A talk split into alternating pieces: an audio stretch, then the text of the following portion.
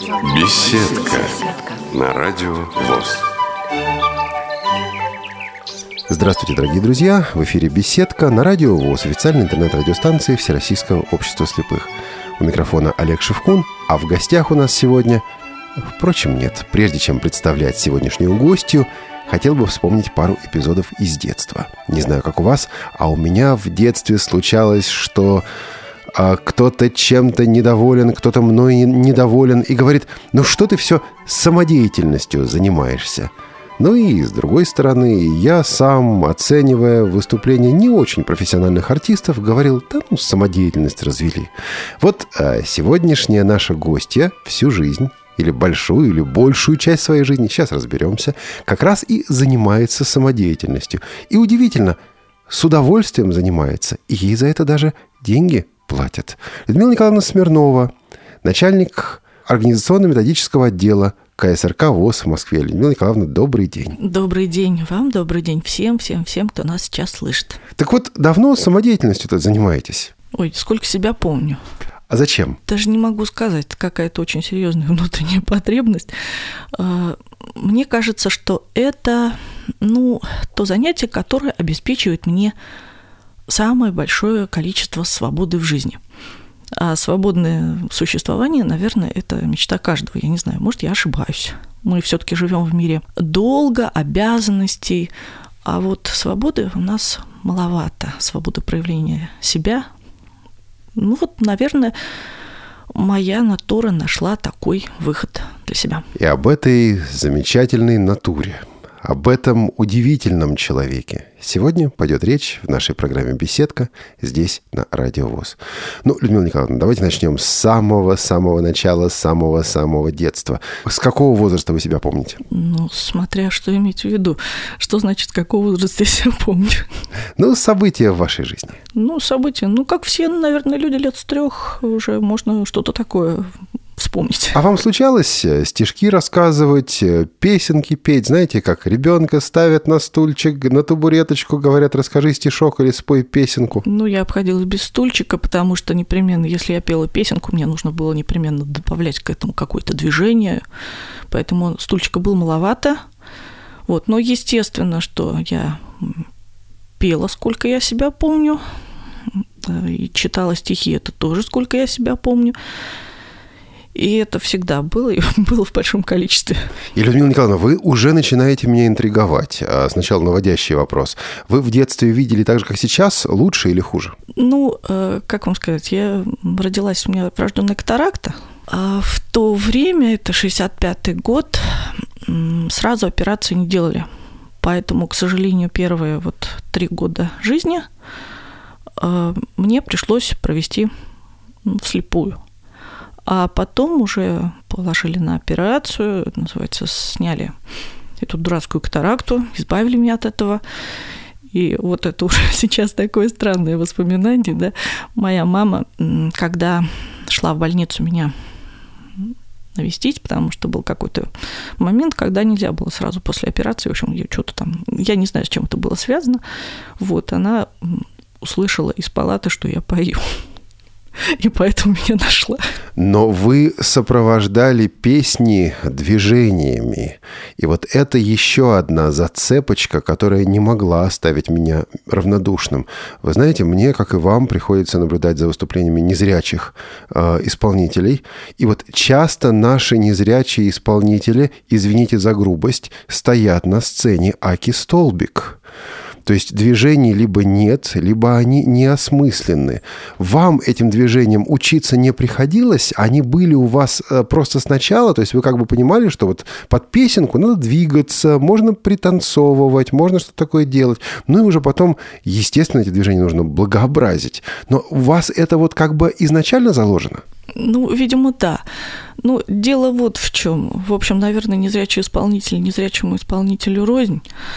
А, все-таки у меня есть остаток, да, и я имею возможность наблюдать, как это делают другие. Ну, плюс еще я оказалась после всех этих своих приключений с глазами, я оказалась не в коррекционном детском саду, да, как, в общем-то, многие дети, наверное, прошли через ну, да. это, а в компании совершенно обычных, здоровых, зрячих ребят.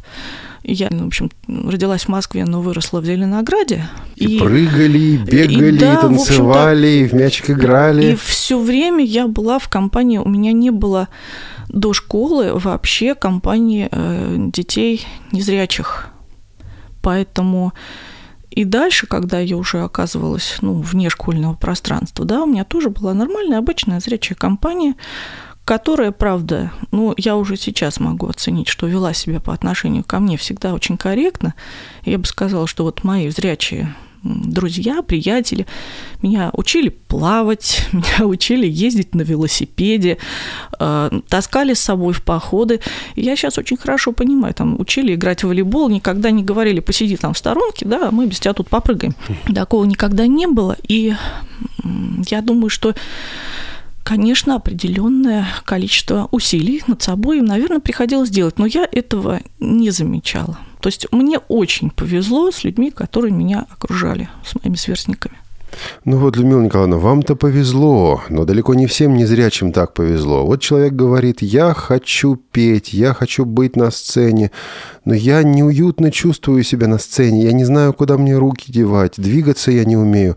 Да ладно сцена, без сцены, вот я прихожу, и я же не вижу, как люди двигаются. И движения получаются странные, угловатые.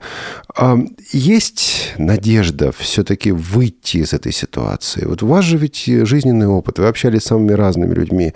Вы начали с разговора о движении.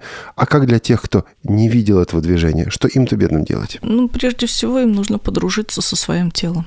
Вы знаете, что сейчас вот лично меня очень смущает, что многие родители пытаются, и, в общем-то, дети пытаются, поскольку это проще, пытаются избежать занятий физкультурой, гимнастикой. Ну да, ну нельзя, есть... отслойка сетчатки будет, еще что-нибудь будет, куча ведь страшилок. Ну, понимаете, опять же, ну, к всему есть свой, как говорится, какой-то предел, да, если у тебя э, есть угроза отслойки сетчатки, ты же не будешь заниматься, ну, штангу поднимать, к примеру, Наверное. да. Но есть какие-то вещи, которые просто ну, должны тебя подружить с твоими руками, ногами, мягко говоря, чтобы не было такого, вот как по анекдоту шел ежик по лесу, забыл, как дышать и умер. Да? Такой же вот, когда очень интересная вещь происходит зачастую, начинаешь заниматься танцами, и э, людям человек говорит, знаете, главное у нас вот противоход, когда у нас вот правая нога двигается, одновременно должна двигаться левая рука. И тут Люди, которые даже зрячие, которые всю, в общем-то, дорогу нормально двигались и ходили, вдруг зависают. Потому что мозгу объяснили, что они делают на самом деле. Это не сразу соединяется как-то. И оказывается, на первых порах это проблема. Хотя они делают это машинально. Ну вот еще один анекдот из этой же серии. А, батюшка говорит, я что-то спать не могу. Почему спать не можешь? Да вот, мне, меня вечером девочка как-то спросила тут в деревне, батюшка, а вы вот когда спать ложитесь, вы, у вас э, борода поверх одеяла или под одеялом? Я, говорю, вот сейчас уснуть не могу, так лягу неудобно, по-другому лягу неудобно. А вот эта естественность с одной стороны и осмысление с другой стороны. У вас ведь многое было естественно, а сейчас вы помогаете людям, в частности в своей работе, вот это осмысливать. Получается? Не знаю. Не знаю, получается или нет. Все-таки, э, понимаете, какая вещь? Опять же, если возвращаться к детству, один момент. Ну, мои родители считали, конечно, что это странно. Они такие вещи не смотрели. Я в детстве обожала смотреть э, танцы очень много смотрела, и танцевальные коллективы тогда были замечательные. Если балет шел по телевизору, обязательно это было мое. Я очень любила смотреть фигурное катание, но это многие смотрят, да. Ну, и... даже мода была такая смотреть фигурное да, катание. Да. Ничего не понимать, но смотреть. Ну, смотреть, ну, это же безумно красиво все. И э, мало того, что смотреть, а еще и как-то стараться или на зеркало, или просто вот на тень на стене снимать движение. Вот такая попытка была, но при этом, когда я попала в школу, у нас, к сожалению, не было занятий ни ритмики, ни танцев, хотя мы очень просили, но, к сожалению, вот спорт, э, спорт был. И вы чем а, занимались? А, я занималась спортивной гимнастикой. Ну, уже... это самое близкое к тому, о чем вы говорите. Ну, да, да, да, да, потому что ничего ближе уже не было. И сейчас, конечно, когда вот дети не занимаются совсем ну, спортом, да, физкультурой, то, конечно, движение, нет ощущения мышцы, они не, не могут, это сказать, скоординировать себя так, как нужно. Потому что движение – это, во-первых, твое умение, да, твое, твое понимание, что ты делаешь в пространстве, если уж ты не можешь понять, как это выглядит. А вторая часть вот того, что называется танец, да, это, наверное, вот какая-то способность подключить к этому движению какое-то ассоциативное мышление, потому что для того, чтобы объяснить, как нужно двигаться, да, нужно под это движение обязательно подкладывать смысл. То есть э, танец э, не является, и вообще движение, да, само по себе, оно не, не является заполнением, ну, если говорить о танце музыки, да, просто вот какими-то пустыми движениями. Каждое движение несет под собой какой-то смысловой эм, аспект обязательно. И тогда это будет, естественно, тогда это будет понятно человеку, что он делает, и что он должен делать. Людмила Николаевна, но ведь объяснять все это незрячему человеку, особенно тотально незрячему человеку, но это все равно, что объяснять, что такое цвет. Человек получает теоретическое представление, но практически-то в него это движение не проникает, или я не прав? Если на эмоциональном уровне не проникает, то естественно, что оно не будет натуральным. А эмоциональный уровень доступен. Это вот и есть та связка, которая помогает э, человеку осмыслить движение в отсутствии зрительного восприятия. Ну, мне кажется, да, по крайней мере, как бы это объяснить, я даже не знаю. Ну, если вы не объясните, то уж кто объяснит, давайте. Ну, просто я вот э, вспоминаю, такая есть, вернее, сейчас достаточно успешная певица из Самары, Альмира Шамшудинова. И э, в свое время она приехала, она хотела здесь принять участие в каком-то конкурсе, и мы с ней вот пытались как-то позаниматься. И вот э, она пела из Орфея Евредики, Журбина вещь, и пытались мы с ней как раз вот это сделать, подложить какой-то смысл под ее движение что если она видит гладь озера, да, но она же представляет себе вот, ну, хотя бы теоретически, да, что озеро не может лежать вертикально, к примеру. Ну, да. Она представляет себе, может, э, вот как бы ассоциацию вот эту вот вызвать соприкосновение с прохладной водой рукой, ну, например, да, и э, тогда она может сделать естественно вот то самое движение, которое я от нее просила. Э, ну, или, например, ладошку солнышку подставить она может, потому что она представляет себе, где это солнышко искать, и э, что она на эту ладошку получит некое тепло, которым она сейчас и думает, которое сейчас необходимо. Ну, а если такие вещи не получаются, то вот, извините, опять же, сейчас к нам в коллектив пришла вокалистка, э, и ей приходится тоже, ну, незрячую девочку учить улыбаться. Этому тоже приходится учить? Вот, да, приходится учить, чтобы была естественная улыбка, хороший, красивый. Но там вообще просто это все происходит на уровне щекотки. Прямо так? То есть да, вам, прям, прям вот так. вам приходится находить необычные подходы? Ну, разные подходы, конечно. Хорошо. Вы э, в детстве, в школьные даже годы, в детстве, в юности, вот вы занимаетесь гимнастикой. Ваши любимые предметы, просто из школьных предметов? Литература. Любимый писатель в то время? Неужели? Достоевский, в общем-то, знаете, к сожалению, в общем-то, тоже не очень сложившаяся история, но да, нравилось очень. В депрессию не вгоняла? Нет. Ну, то есть читаешь бедных людей, допустим, и думаешь, ну, боже мой, ну как они могли так жить? Ну, в депрессию не вгоняла, ну что же делать, как говорится. Сейчас тоже на многое смотришь и думаешь, ну как можно так жить? После школы а, встал вопрос о том, куда идти дальше? А, вопрос встал в школе. Ну, собственно, где-то в классе восьмом я мягко говоря, решила, что пора, в общем-то, как-то так для себя определиться. И поскольку еще школа очень много дала именно в плане того, что можно было очень многое попробовать в школе. Много было коллективов самодеятельных, опять же, О, да. внеклассных. О, да. А, были какие-то обязательные моменты. Например, в школе каждый год проходил фестиваль искусств, в котором участвовал каждый класс. И естественно, что мы все себя пробовали и в художественном слове, и в театре, и в сольном пении, и в хоровом пении. Плюс еще, говорится, был такой смотр строя песни Ну, вот это то, из чего состоял такой вот такой цикл мероприятий, в котором действительно каждый классный коллектив участвовал. То мы, конечно, все это попробовали. И я решила, что пора определяться, села и подумала, а что я, собственно, умею. Я немножко умею писать стихи. Я немножко умею петь. Я немножко умею танцевать. В общем, я поняла так, что я немножко умею шить. И быть вам, Людмила, журналистом. И... Всего понемногу. И, собственно, я поняла, что я ничего не умею толком, как говорится, вот профессионально, чтобы вот ну, бить в эту точку, да, люди всю жизнь занимались музыкой, там сидели за фортепиано долгими-долгими часами. Людмила, ну что вы говорите, в восьмом-то классе всю жизнь, вот у вас реально было такое ощущение, что вот я ничего не, не умею, а кто-то всю жизнь, все 15-16 лет своей жизни? Нет, вы знаете... Это все-таки вы сейчас на это так смотрите. Э, нет, наверное, тогда, ну, ну, не всю, понимаете, ну, всю ту жизнь, всю тот жизнь. кусок жизни, который они прожили. Дело в том, что были э, ребята, которые уже были нацелены родителями, вот уже с первого класса, что они пойдут э, по музыкальной стезе, и когда я спрашивала, а почему вот именно по музыке, мне человек говорил, а куда еще?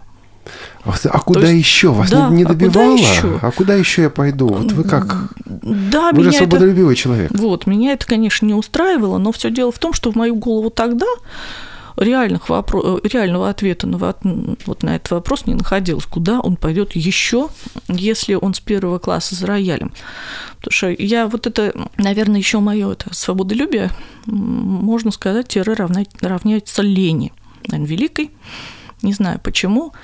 Но вот мне за фану, например, так и не удалось сесть, и меня поэтому вот это все так это как-то возмущало. Как же так? Столько времени люди сидят. Вот сейчас ты это понимаешь, для чего это делается и как. А сейчас приходишь в концертный зал, и они играют. Угу, угу. Но опять же, ну, не все, кто учился, не все, кто играет, играет музыку, есть, в общем-то, много-много проблем. Хорошо.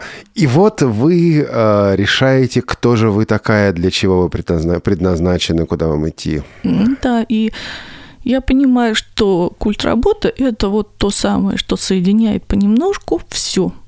Все, что я умею, все, что мне интересно – чем мне интересно заниматься. И, э, собственно, ну, параллельно в э, старших классах я иду на подготовительные курсы в Институт культуры.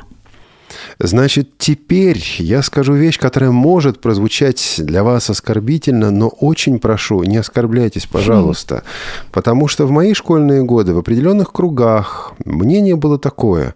Вот если ты совсем не нашел себя в жизни, ты идешь на УПП, если ты, ну вот так чуть-чуть нашел, но ну, вот где-то там, далеко, Тогда ты идешь в институт культуры. Говорили даже институт халтуры. Вы не сталкивались с таким отношением? И если сталкивались, то как вы это преодолевали? Ну и на самом деле вопрос-то шире. Ведь, наверное, не все люди понимают то, чем вы занимаетесь. Ну вот как в ДК просидеть 20 с лишним, там, 30 лет жизни. Вам не приходит, не приходит сомнения, то ли я делаю. А, и э, как вы отвечаете – сомневающимся со стороны? Ну, а как можно отвечать сомневающимся со стороны? Если раскрутить к началу вопроса, знаете, меня вообще не волновали чужие мнения на эту тему. Я реализовала себя, как они реализуют себя, это их, как говорится, это их жизнь, они имеют право это решать. Это первое. К тому же я прекрасно понимаю, сейчас таких людей очень много. Где-то же надо провести пять лет, получить какую-то корочку. Да, Тогда да, была да. точно такая же ситуация. Это был...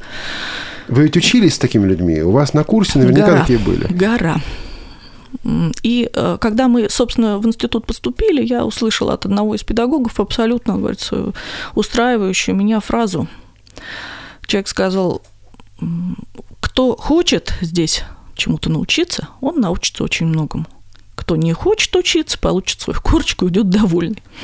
И, собственно, меня это вполне устроило. И, наверное, это отличает взрослого человека да, от ребенка, когда он делает какие-то вещи, все-таки уже вполне осознанно, в частности, выбирает профессию и осваивает ее с той или иной степенью упорства. И, честно говоря, относительно В ДК просидела 20 лет, ну, у меня семья вообще никогда не понимала, что я себе такую за профессию выбрала. Мама все время говорила, что, что какую-то профессию выбрала себе. Ни выходных, ни праздников, ничего у тебя нету. Да, да, всех, выходные да, это концерты. Да, всех вообще всех родственников уже забыла. Мы не помним, как ты выглядишь. Ну и в какой-то момент, вот через 20 лет, я ее вдруг приглашаю на концерт своего коллектива. Так. Вот прошло несколько лет, она все время теперь ездит на концерт моего коллектива, когда у нас есть отчетник, и все время вспоминает, говорит, боже мой, как мне было хорошо, как мне понравилось. То есть эти 20 лет, они того стоили? Для вас?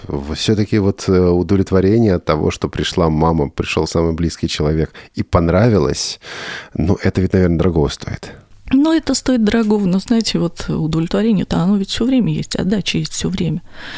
У меня никогда не было вопроса вообще, что я что-то сделала неправильно. По счастью, в выборе профессии я могу сказать о себе, я абсолютно счастливый человек. Вы э, начали работать еще в институтские годы или после окончания института у вас возник вопрос, а куда теперь? Да вы знаете, здесь немножко по-другому все как раз получилось. Я вышла из школы в 1984 году, и естественно, что я начала пытаться поступать. Но дело в том, что тогда вот этого законодательства, которое поддерживало инвалида да, в попытке поступить в институт, естественно, не было. Это раз. А во-вторых, э, была еще такая вещь. Мы существовали в школе вполне комфортной для нас среде, да, и нам, в принципе, никто, к сожалению, не говорил о тех проблемах, с которыми мы столкнемся в восприятии людей по поводу нашего плохого зрения. То есть э, с тем, как нас воспринимают? Да, с тем, как нас воспринимают. Я себя, как говорится, воспринимаю полноценно, и остальных людей, в общем-то, тоже полноценно, да, какие бы они ни были, выхожу, как говорится, наружу из вот этого вот школьного содружества и понимаю... И вдруг...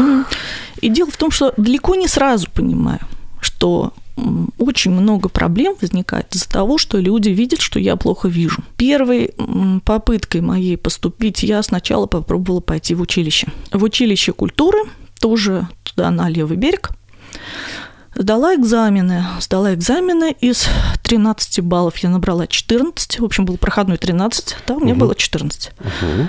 А, и вижу, что в списках меня нет. В списках не значится. Да, не так. значится, и все, не было. Иду выяснять, в чем дело, и мне говорят, знаете, если вы найдете себе работу по специальности, то мы вас возьмем на заочное. У них ведь была задача распределения по окончанию высшего учебного заведения, по окончанию института. Они должны были распределять, и они боялись, куда же мы, бедные, слепого сунем. Да, они вообще боялись и учить-то. Вот, я поступила на театральную режиссуру у них – в общем, ну, вернее, не поступила, да, набрала баллы. И они не знали вообще ни как меня они будут учить. А у них было подозрение вообще, что мне понадобится гораздо больше внимания, чем я вообще ну, должна была требовать. Они вас отфутболили? Да, они меня отфутболили, но я по наивности своей решила все-таки попробовать. Но потом все равно на работу надо было устраиваться. Ну, что делать? Ну да. И я попыталась устроиться на работу. И опять же, э, знаете, Сколько, говорится, хороших людей у нас, оказывается, есть. На работу меня никто не взял. Но зато после этого люди звонили мне и спрашивали, как у меня жизнь сложилась. Это те, которые не взяли, они да, же звонили? Да, да, да. Так забота, Людмила? Да, как? забота, в гости звали. А потом, когда выяснилось, что у меня все, все сложилось нормально, еще, так сказать, начали просить устроить на работу своих детей. То есть... Хорошо, вы проходите через эти мытарства, у вас вот эта жизнь в движении продолжается. Ну, она, слава тебе, Господи. Продолжалось движение не так уж долго, потому что, ну, рано или поздно мы все равно возвращаемся на круги своя. В общем, в результате я поделилась своей проблемой в собственной школе. И э, здесь работала Елена Борисовна Мац, она у нас вела хор, потом она уже была директором школы второго интерната. И э, она порекомендовала меня сюда на работу администратора. И в 1984 году, 15 октября, я пришла сюда работать. Вы же были еще совсем такая юная, несмышленная, вдруг администратором. Или, может быть, юная, но смышленная, не знаю. Ну, не знаю. Я занималась э, отправкой рекламной продукции, заказом в типографиях всяких афиш, билетов.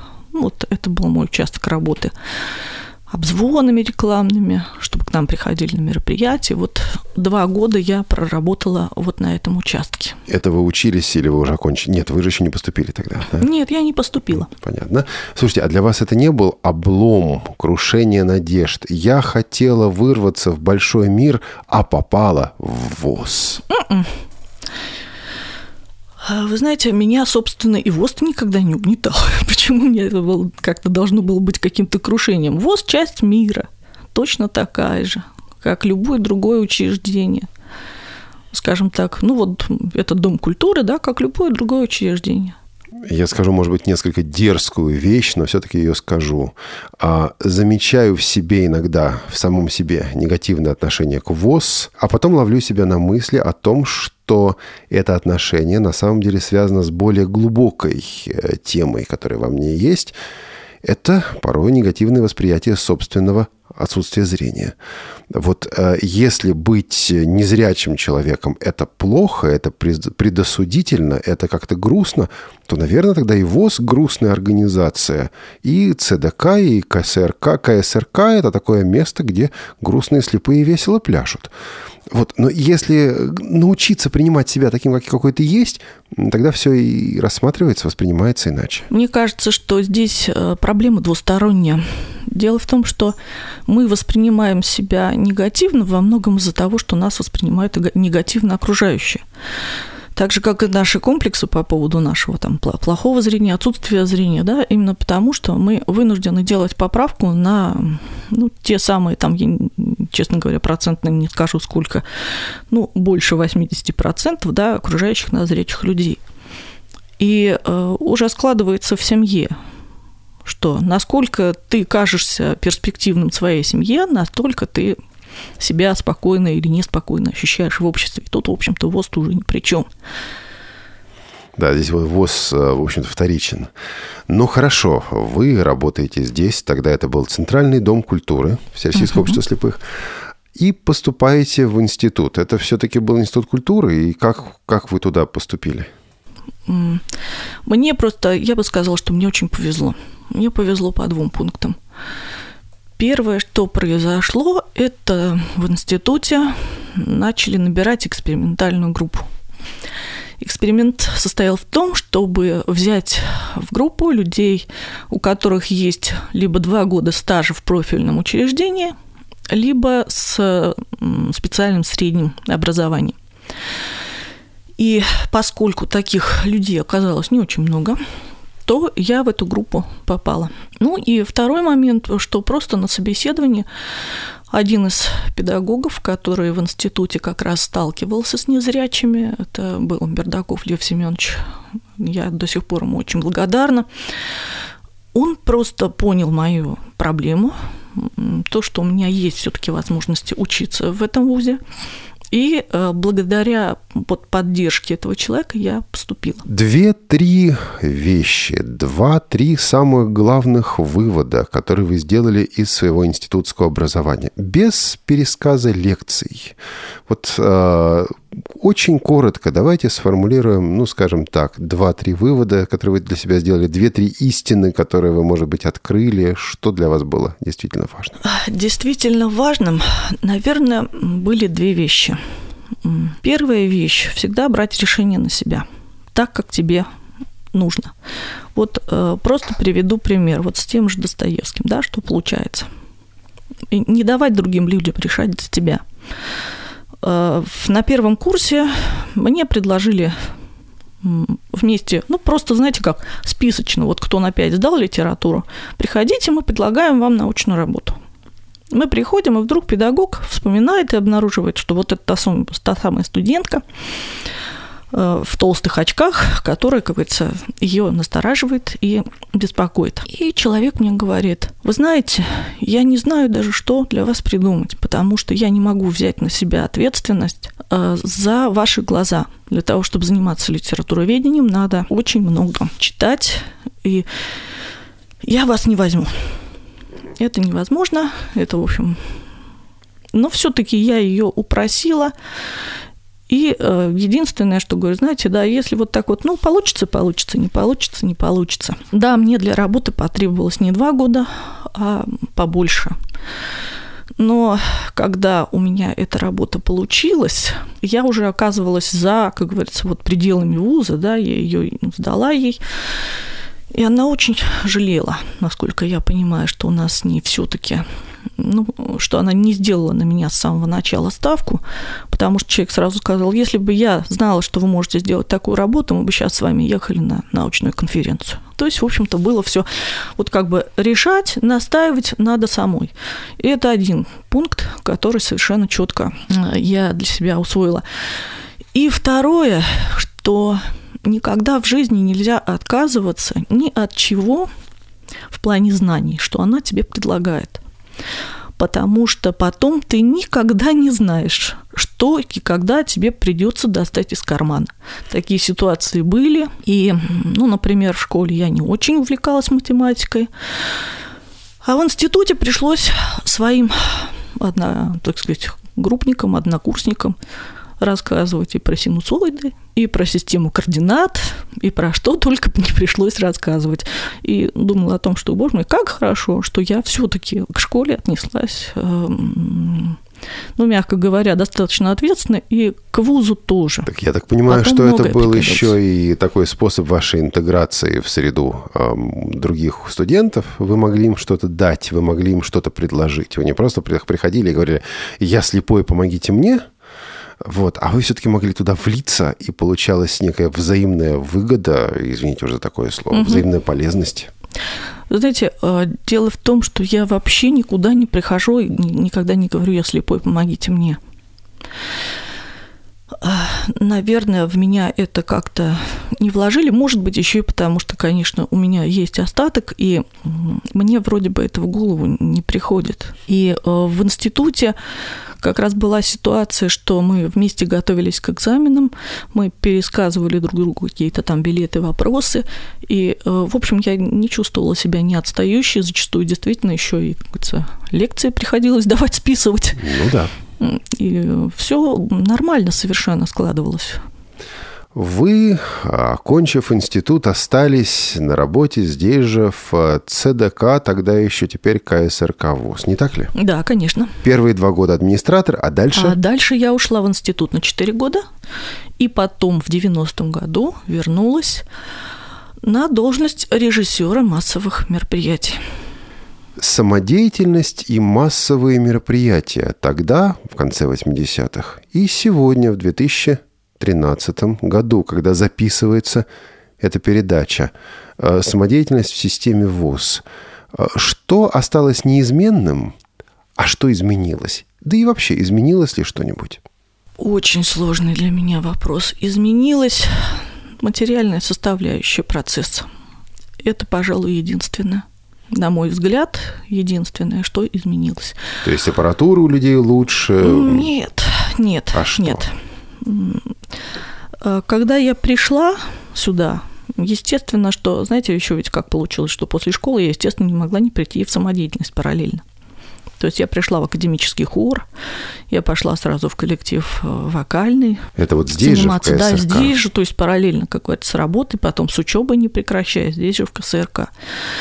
И что можно было сказать? Что, конечно, ВОЗ имел другие материальные возможности, и коллективы по-другому жили. Например? Ну, например, мы очень много ездили. Ездили за счет, естественно, Дома культуры. У нас были очень интересные концертные поездки. Само собой, что люди все-таки имели полноценные костюмы, там, не знаю, танцевальную обувь. Все это об этом не стоял вопрос. Ну, это просто было. Это, это просто, просто вот было, как мы даже да. принимали это как должное, как само собой разумеющееся. Да, да. да. Воспринималось это действительно, ну, по крайней мере, э, мы не задумывались, откуда это берется, и что этого может не быть. Это я, пожалуй, действительно тогда и представить себе не могла. Но еще одно, что, наверное, сейчас ушло совсем, вот если говорить действительно, если вот начинать анализировать это все. А раньше была еще некая часть народа, которая ходила в самодеятельность для каких-то совершенно четко материальных таких вот благ типа. Самодеятельность для материальных благ? Ну, например, если обязательно предоставляемый отпуск летом может быть материальным благом, мягко говоря, то это так, что поездка, на которую тебя отпускают э, в хоре и оплачивают тебе по среднедельной твои рабочие дни, это тоже в определенной степени какая-то такая серьезная поддержка. Это все кончилось в начале 90-х? Да, это все кончилось в начале 90-х. Для вас это было крушением, потому что вот как раз начало 90-х, 90-е годы для людей, вжившихся в ту систему, в советскую еще систему, функционировавших в рамках этой системы, Время-то оказалось непростым по многим критериям. Вы ведь не ушли, не стали джинсами торговать на рынке. Ну, это вообще не мое. Я себе не представляю, я бы ничего не продала на рынке. Вы бы раздали. Как да, меня бы не взял никто, по-моему. Людмила, как вы э, ухитрились прожить это время? И давайте немножко открутим назад. Вот что это было здесь, в, тогда еще ЦДК? Я ведь помню, как-то в 90-е годы зашел сюда и думаю, что же он такой обшарпанный? А вы ведь во всем этом работали. Ну, когда я пришла, он еще не был такой обшарпанный. Это, к сожалению, в 90-е годы, вот за 10 лет, да, увы, при отсутствии денег, конечно, все это пришло в упадок ничего не поделаешь.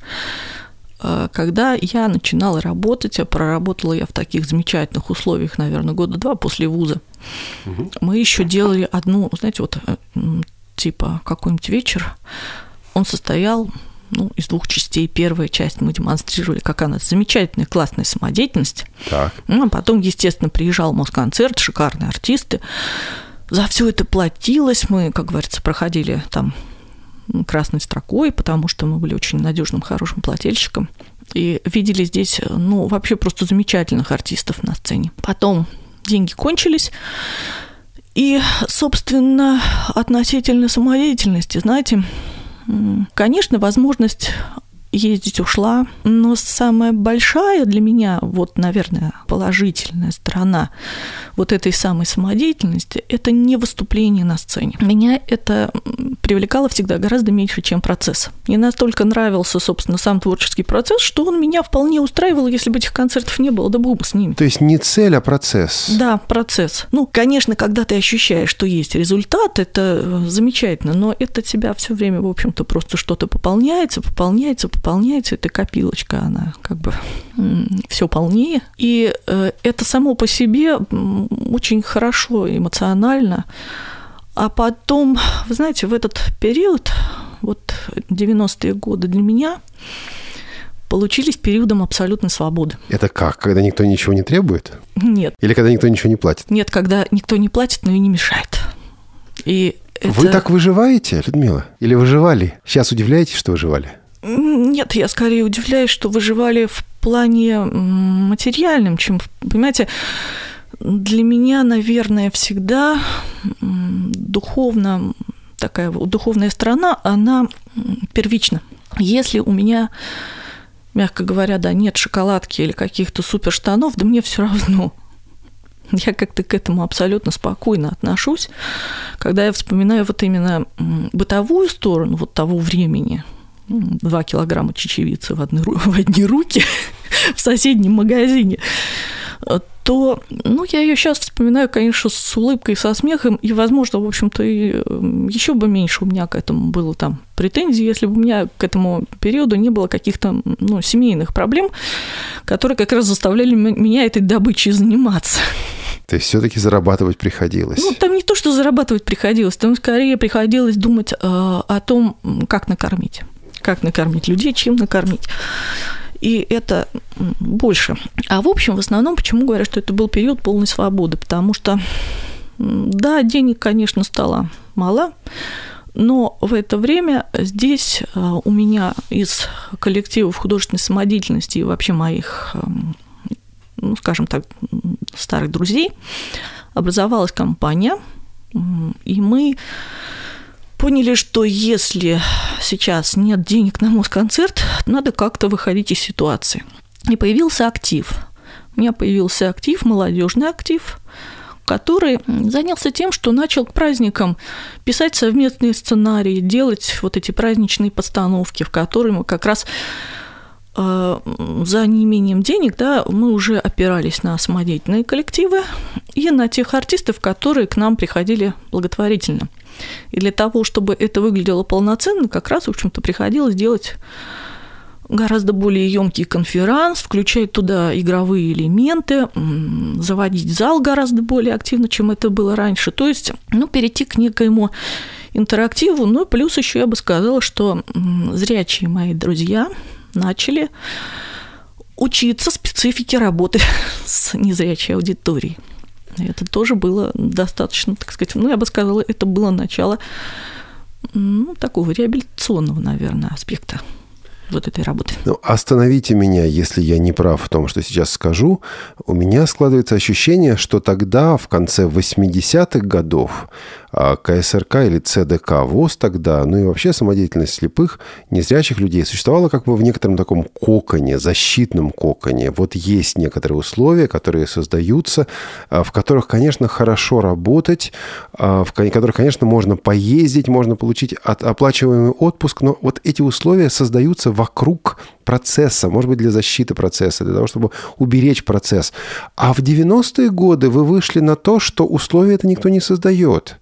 И кроме занятий самодеятельностью, надо быть еще и предпринимателями. И надо уметь себя представить. Э, Причем представить без скидок на отсутствие зрения, чтобы это было интересно, чтобы это была и хорошая упаковка, потому что упаковки этой вам никто извне не создаст. Вот насколько точно, насколько правильно вот эта оценка э, на основе того, что вы сказали в последние 10 минут? Может быть, в чем-то и правильно, но дело в том, что мы же все равно оставались вот э, внутри своего ВОСа, понимаете? Мы не выходили из этих стен, мы все-таки творили на своей сцене. Вот, по крайней мере, наш актив творил на своей сцене. Но, правда, люди, с которыми мы здесь, вот благотворительно, которые к нам приезжали, потом с удовольствием уже принимали участие во всех наших начинаниях. И уже после того, как ну, вроде бы перестали выступать на этой сцене, да, нас несколько раз приглашали к себе в том или ином качестве, даже в качестве там ведущих, в качестве членов жюри и так далее. То есть, в общем-то, были достаточно хорошие завязки. Относительно вот того, что вы сказали, у меня скорее ощущение, что мы стали вынуждены латать дыры какие-то. Предприниматель из меня вообще нулевой, конечно, прям скажем. Да, ну вы а тут вот про продажу джинсов что, уже сказали. Ну факт. да, вот ощущение, что необходимо было вот, э, ну, скажем так, конфетка стала похуже, и надо было ей фантик другой. И, знаете, говорю, единственное, что относительно условий никто не создает вообще, э, смотря что считать созданием условий. Дело в том, что если человек, вот, э, человеку доверять, отпустить руку и э, просто дать ему свободу, то, наверное, это самое лучшее условие есть. Да ну, он испугается. Да нет, что вы. Смотри, какой человек. Это что, ребенок. Вы мне скажите, как правильно, и скажите, куда идти, и я тогда пойду. Нет, не так? Для вас? Для меня это всегда было сложновато. Э, как раз вот, э, когда мне говорят, как правильно, скажите, куда идти, вот эта ситуация, в которой я делаю наибольшее количество ошибок. Понятно. Наступают годы двухтысячные. Здесь, в КСРК, происходят изменения, но и в стране, и в мире происходят изменения. Вот этот период в вашей жизни – это что? А, этот период в жизни – это поворот мягко говоря, профессионального колеса. Потому что те мероприятия, которые мы проводили, они стали, ну, скажем так, неактуальны. Э, учреждение перестроилось, просто повернулось в другую сторону на российские мероприятия, поэтому характер самих по себе мероприятий стал другим. Э, актив, который был ну, скажем так, был уже не востребован. И здесь тоже пришлось работу своего коллектива, тоже э, пришлось перестраивать. И фактически в результате состав этого коллектива на 80% поменялся именно потому, что поменялись функции. Состав этого коллектива, это уже была шоу-группа «Премьер»? Это стало шоу-группа «Премьер» как раз в 2000 году. Шоу-группа «Премьер», откуда она появилась? Вы сказали о тех добровольцах, которые у вас были, о той команде, которая у вас была, но также о новых задачах, которые перед вами возникли. Вот изначально шоу-группа «Премьер» э, создавалась для чего? Наверное, для шоу, но, может быть, немножко подробнее. Знаете, все еще смешнее. Изначально шоу-группа «Премьер» создавалась для того, чтобы люди, которые здесь 10 лет работали в активе, никуда не разбежались. Просто так. Вот, вот я тут думал, романтика будет, а вы? Нет, а романтика, как вам сказать, романтика дружбы, она, эм, да еще совместного творчества, она вообще непреодолима. Зачем тут какая-то еще другая романтика? Дальше уже наслаивается процесс, дальше уже наслаиваются какие-то целевые установки, в общем-то, меняются или преображаются общие интересы, но все равно, собственно, главное здесь комфортное взаимное сотворчество. В новых условиях. Ну, собственно, во всех условиях, в любых условиях. Условия стали жестче или они просто стали другими? Как вам сказать? Условия, конечно, стали и другими, а в чем-то они стали жестче, а, в каком плане?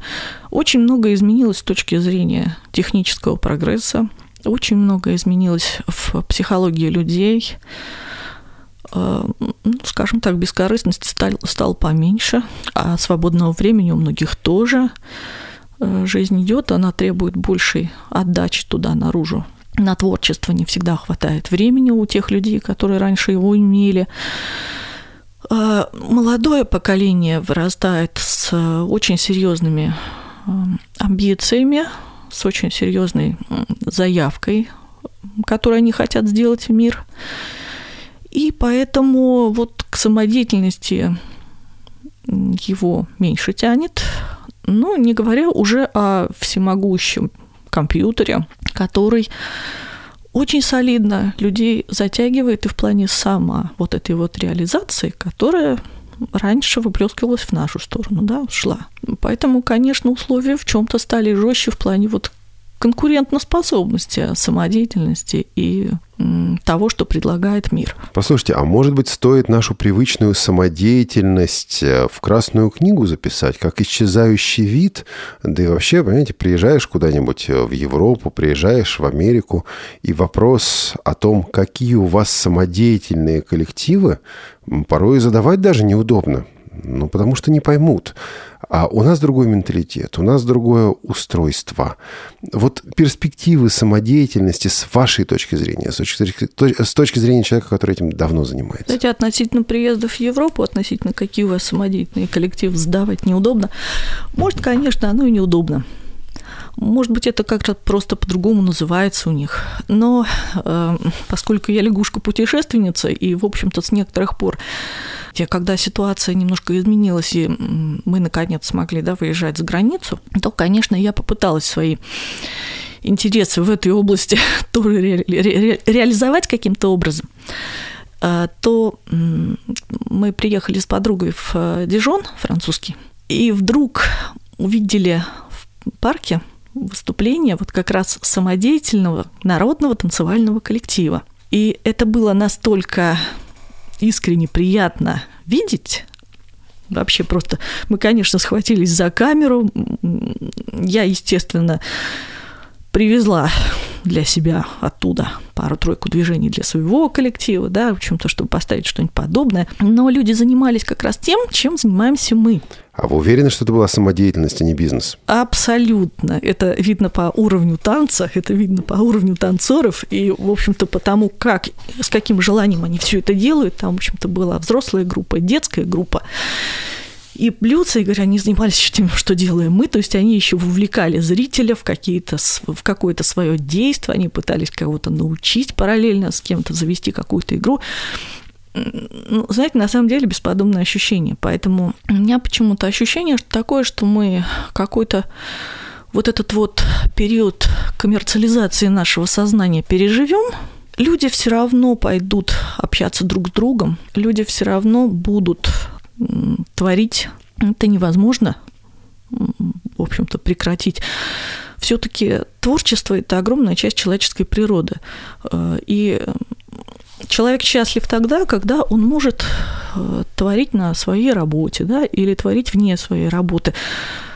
Не обязательно это танцы пения. То есть, если твоя работа – это твое творчество, ты счастливый человек. Если твоя семья – это твое творчество, да, ты тоже можешь чувствовать себя счастливым человеком. То есть сектор творчества, он обязательно присутствует в, в нормальном человеческом существовании. Поэтому и самодеятельность, да никуда она не денется. Другое дело, что какие-то организационные формы могут меняться. Она может э, больше выходить из-под каких-то формальных учреждений, да, существующих, но она никуда не пропадет. Ну да, собрались ребята, а, решили джем-сессион устроить, попеть, поиграть, не знаю, потанцевать. Это ведь тоже самодеятельность. Да, а даже, Никто даже их наши... не спросит, в какую, к какому ДК они относятся. Да, ну даже наши граффити на заборах тоже самодеятельность. Они собираются компании, они все равно общаются. То есть, в общем-то, это же не сводится просто к акту какого-то вот неосознанного вандализма. Под этим что тоже что-то вот такое вот начальное лежит, да, направь это в какое-то русло. А не можешь направить, ну, придумай, кто может. Значит, фраза «развели тут самодеятельность» для вас совершенно не обязательно звучит как оскорбление. Можно и хорошо развести самодеятельность. Называется, я не обидчивая. А, Людмил, ну вот жизнь продолжается. Я понимаю, что сложно строить планы. Но вот все же, давайте попробуем. Э, чего бы вы хотели а, лично и с вашим коллективом добиться, достичь через 5-10 лет? Ой, планы – это вот то самое, чего я никогда не люблю строить. Так приходится же писать творческие планы, сдавать отчеты Ой, и так далее. Вот когда я сижу за бумажкой относительно творческих планов, я все время говорю, я не могу заниматься предвидением. У меня нет дара предсказаний на несколько лет по одной простой причине. Здесь есть одна очень серьезная вещь. Когда ты занимаешься с коллективом, все зависит от того, кто у тебя в коллективе. План, понимаете, каждая вещь, она строится под существующий состав. И если состав у меня изменится, мои планы тоже рухнут. Все настолько индивидуально, все настолько гибко, все, что мне бы хотелось пока, это побольше показать им ну, скажем так, наверное, нашу страну. Мы сейчас тоже начали выезжать, правда, вот опять же из, изживаем в себе вот это вот нам обязаны, нам должны. Ну, по счастью, у меня вот изначально так в коллективе не было. Мы ездим на свои деньги на гастроли, и до сих пор нам это очень нравилось. Вот, и пока планы э, поездить, посмотреть, э, попробовать себя на других площадках. Ну и, конечно, ну, появляются хорошие песни. Дай бог нам хороших песен в наших планах. Э, появляется на эту песню желание сделать какой-то хороший номер. Ну, хочется в планы включить вдохновение. Ну, получится ли? Вот вопрос. Запланировали посещение музы. Да, да, да, да. Людмила, а вот вопрос, мы подходим к концу нашей программы, поэтому в заключении вопрос может быть сложный, но давайте все-таки попробуем. Самодеятельность э, считается частью реабилитации. А я вам скажу, ну нет, вот э, навыки работы приобрести – это реабилитация. Ориентировкой на местности овладеть – это реабилитация. На компьютере работать – это реабилитация, потому что это помогает мне приобрести некие навыки, которые есть и у других людей, у зрячих людей. А самодеятельность это ведь так, песни-пляски. Возра- возразите мне, Людмила. Да, возражу и с удовольствием, потому что если я выхожу на сцену, значит, я должна уметь ориентироваться в пространстве, а это реабилитация. Если я работаю на а, аудиторию не слепую, а слава богу, в нашем мире большинство людей, слава тебе, Господи, да, не слепые, а зрячие. Если я хочу с ними общаться, значит, у меня должно быть нормальное выражение лица, да? Не каменная физиономия. Не каменная физиономия, не застывшая хищная улыбка. Ну, послушайте, над нормальным выражением лица и нашим стражам порядка приходится работать. Они зрячие, ну, вот, видите, им тоже нужна задача. реабилитация. В своем роде, да. Э, мы приходим сюда общаться, мы э, нарабатываем навыки общения, мы учимся э, корректности общения, да, да в конце концов мы учимся просто правилам культуры поведения, потому что, простите, встречаются молодые барышни, молодые люди, которые вот помогли, довели его до метро. Он тебе не спасибо, не до свидания. Ну что, я дальше пошел. Хорошо еще, если вообще скажет что-нибудь, а так просто, вот как говорится, довели, ну и ладно. Я тебя использовал, выбросил, как называется, грязную тряпку. Все, ты мне больше не нужен.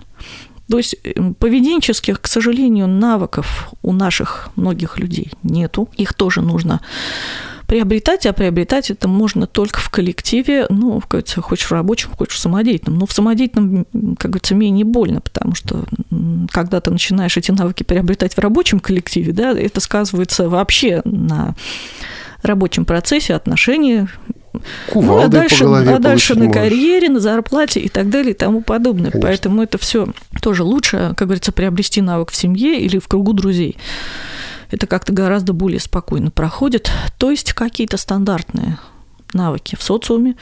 Э, естественно, что вследствие общения мы получаем очень большое количество информации о мире. Не говоря уже о том, что, простите меня, я пришла, мне нужно костюмчик свой сценический погладить, значит, я должна научиться гладить. У нас э, в коллективе есть правила. Каждый готовит свои костюмы сам, независимо от своего там состояния здоровья. Нужно помочь, попроси помочь тебе, все это, так сказать, тебе сделают, покажут. Но, тем не менее, вот мы стараемся, чтобы нужно зашить. Я тебе покажу, как работать нитковдевателем, иголочкой, говорится, будь любезен. То есть какие-то бытовые навыки мы тоже получаем. Ну, я не говорю уже о том, что все-таки это какой-то творческий выплеск.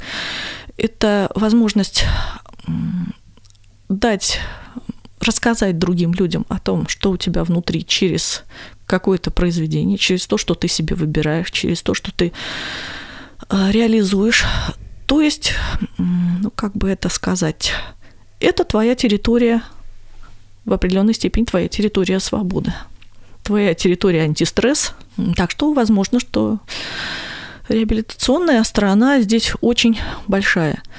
Но единственное, что хочется добавить, что чем реабилитационнее становится коллектив, тем в большей опасности находится уровень. Или, может быть, у нас какие-то перекосы, потому что когда начинают э, люди воспринимать этот коллектив как реабилитационный, они начинают требовать не процесса, а каких-то для себя специальных условий. Мне кажется, что чем больше мы на этом сосредотачиваемся, тем нам, в общем-то, тяжелее, наверное, все-таки в мире. И вот об этом мы обязательно поговорим в следующих программах здесь, на Радио ВОЗ, официальной интернет-радиостанции Всероссийского общества слепых. Передо мной сидит сейчас Людмила Николаевна Смирнова, начальник организационно-методического отдела КСРК ВОЗ. А мне сложно представить себе, что это начальник, потому что начальник зачастую ассоциируется с бюрократом. В данном случае это совершенно не бюрократ. Это творческий человек. Это удивительная женщина, в общении с которой, я думаю, вы согласитесь, дорогие друзья, интересно и как-то незаметно прошел вот этот час. Ну, наверное, каков поп, таков и приход, каков начальник, таков и отдел. Спасибо вам, Людмила Николаевна, за участие в беседке. И я уверен, это не в последний раз. Спасибо. Если вам будет необходимо меня пригласить, то вы это сделаете, я думаю.